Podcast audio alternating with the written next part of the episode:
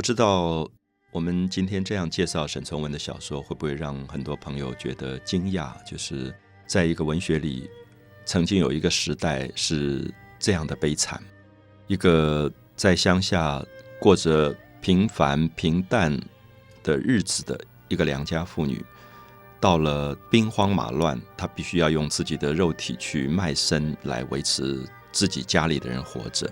而这个从乡下远远跑来看他妻子的丈夫，心里面当然充满了难过，可是也想不出任何其他的方法，怎么样养活家里的一堆孩子跟所有的这些老人。所以，好像女人的这个身体变成唯一可以贩卖的东西。所以每次读完他的小说，你会觉得沈从文从来不用大声的控诉，就是比起鲁迅、茅盾、丁玲、萧红、萧军，我们所说的左翼文学。他们是充满了控诉性的，他们在文学里面号召老百姓要站起来对抗这个政府，对抗这样的一个腐败的政治。可是沈从文从来没有讲，他只让我们看到这样一个故事，然后看完以后，他会让你自己心里面，我会觉得每次读完饭都吃不下去，因为你觉得怎么世界上会有这样的人被侮辱到这样的状况？所以我觉得那个控诉可能是更大的力量。啊，他让你看到说，控诉并不是拼命在叫说“我受苦受苦”，而是让你看到最卑微的一群人，他们在过什么样的日子。那当然，大家了解到，不管是鲁迅，不管是茅盾，他们都是留学生，他们其实没有像沈从文真正看到当时中国社会里面最悲惨的一群人。因为鲁迅住在上海，住在北京，住在广州，还是大城市。沈从文因为在当兵。当兵，他才看到了社会最底层的这一群人。就像后来，因为沈从文的影响，使我开始很注意到我生活周遭有一群人的生活是我从来没有想象的。我在当兵的时候，认识了一些从大陆撤退时候来的老农民、老士官。对我来说，我的世界里本来没有他们。可是因为沈从文的小说，我开始想听他们讲故事。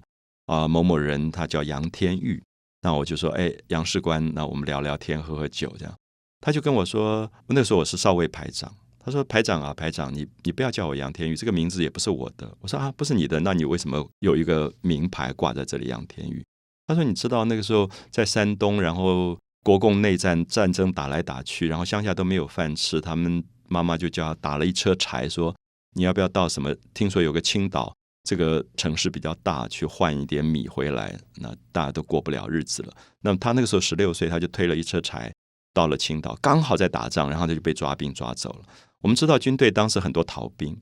那因为逃兵没有这个人以后，他就不发这个薪饷，薪是可能是米粮，那还有薪水。这两样东西就不发，所以他们就会随便抓一个人来递补这个名字。所以，比如说杨天玉跑掉了，真正的杨天玉跑掉了，所以他们就抓了一个十六岁的乡下男孩子，就递补杨天玉。所以他说他的名字就是这样换来的。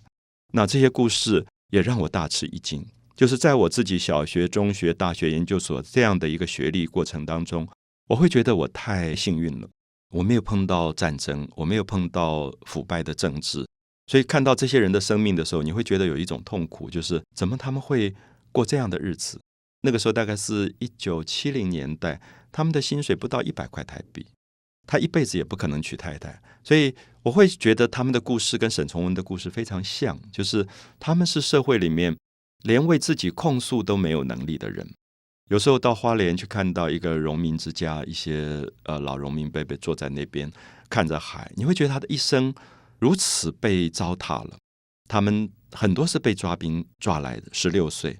然后就到了军队，那么过非常荒谬的这种生活跟非常荒谬的日子。那么这个时候，我们看到文学如果描写他们，其实这个文学是呼吁我们看到社会里面真正最底层的人物的一种现象，而也让我们会多一点点的对人性上的关心跟关怀。所以沈从文是我一直觉得三零年代在中国文学里面最重要的一位作家，甚至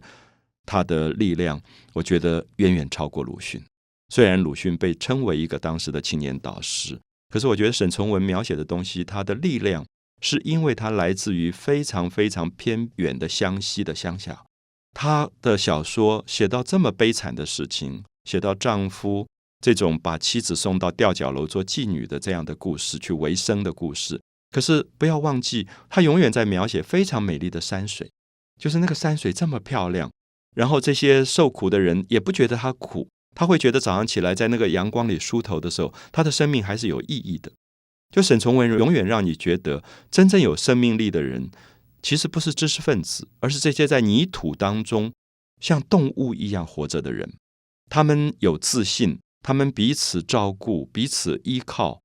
他们也不觉得一定要去坚持知识分子坚持的道德啊，比如说知识分子会觉得一个丈夫把太太送去做妓女养家，这算什么道德？一定会骂死了。可是沈从文有很大的原谅，因为觉得这一家人都活不下去了。那么这件事情谈不到什么道德不道德，反而是让你觉得不道德的人是让他们活不下去的那一群人。哦，所以这个里面有一个很大很大的反省。所以沈从文当然因为他在民间，尤其是很多的少数民族。我们知道少数民族的道德跟汉族是不太一样的，他们比较自在，有点像我们说原住民，他们在喝小米酒，他们喜欢唱歌，喜欢跳舞，他们表达他们的感情也很直接的。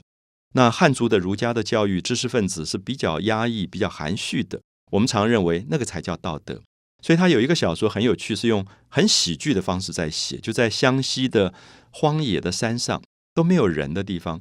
就看到一对男女，大概都是二十刚出头，长得都很漂亮，然后彼此就在那边唱歌啊，就是唱山歌这样唱，你唱一句，我唱一句，然后身上女的就很多的银饰啊，还绣花的衣服，最后他们就在草地上躺着，然后抱着亲亲吻，然后在山坡上滚来滚去，好死不死，刚好县城里清朝的县官来了，县官不知道为什么那天会跑到这个荒郊野外。就看到了这一对男女，说狗男女怎么会做这样的事情？就觉得他们很不道德，就把他们抓起来，然后审问，就觉得他们要破坏善良风俗。最后发现人家根本是夫妻，就是是苗族的夫妻，因为苗族的风俗习惯跟汉族不一样，他们很自然，他们就喜欢夫妻就会唱歌调情啊，然后手牵着手啊。或者当众拥抱，对他们来讲没什么事。就像我们早期很多汉族看到蓝玉的达悟族的人有一个礼节是鼻子碰鼻子，大家都觉得很不道德。可事实上那是他们的风俗。所以沈从文一直在提醒，不应该用一个城市里面知识分子汉族的一个狭窄的角度去看世界上所有的人，因为